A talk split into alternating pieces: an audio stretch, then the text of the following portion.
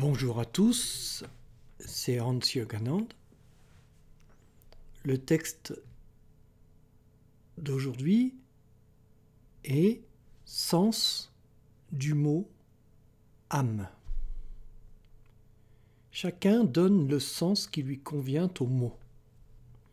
À cause de ça, nous parlons, entre locuteurs de la même langue, des langages différents et la compréhension s'échappe de nos échanges. Quand je creuse, archéologue de la sémantique, pour retrouver le sens premier des mots, je tombe sur des trésors de compréhension. Souvent le mot spiritualité est utilisé pour nommer des voies qui n'ont pas à voir avec le domaine de l'esprit. Dans nos pays modernes, la spiritualité est un vaste fourre-tout où sont mis beaucoup de pratiques qui vont de la lithothérapie aux aliens, en passant par le magnétisme, la magie, le spiritisme et les prophéties millénaristes, etc. Les tenants se disputent à propos des aboutissants et tel mot est disséqué jusqu'à l'absurde.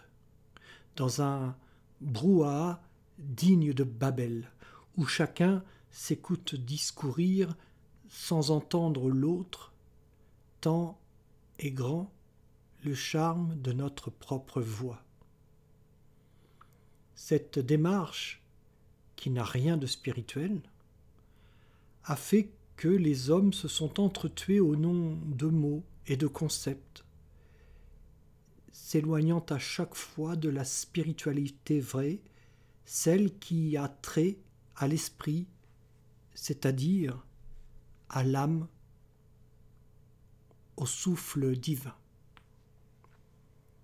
Par les diverses traductions des livres fondateurs de la pensée occidentale, le mot hébreu Ruach, Ruach Elohim, ou Esprit des dieux, ou Saint-Esprit, a donné le grec pneuma, qui a donné le latin spirare, souffler, puis spiritus, pour arriver à notre esprit ou âme.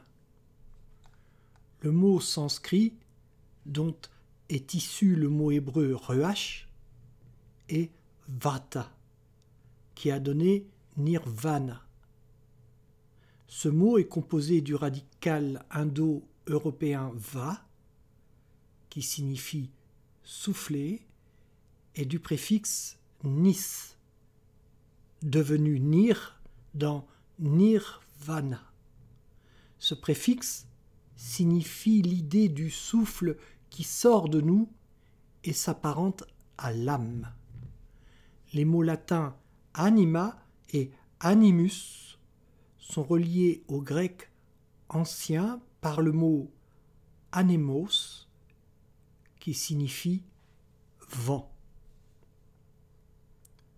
En résumé, tous les mots qui servent à dire la spiritualité ont une seule et même origine.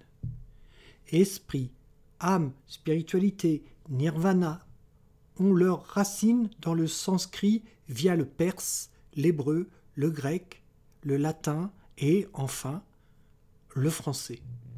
Cette racine est le mot souffle, respiration. La spiritualité est donc le domaine de l'âme ou du souffle vital. Vous voyez, il n'y a là rien de magique ni de mystérieux. Tout se tient à travers l'histoire, les pays et les religions.